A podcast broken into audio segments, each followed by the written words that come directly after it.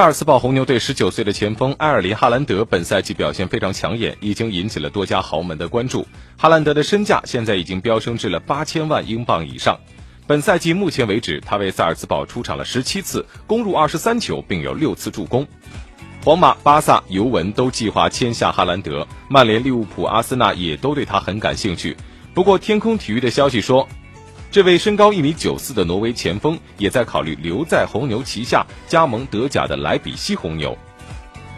众所周知，莱比锡红牛的主教练朱利安·纳格尔斯曼也非常欣赏哈兰德，而莱比锡的阵容在德甲来说也是非常的年轻化。纳格尔斯曼也将哈兰德视为补充球队阵容的一个完美人选。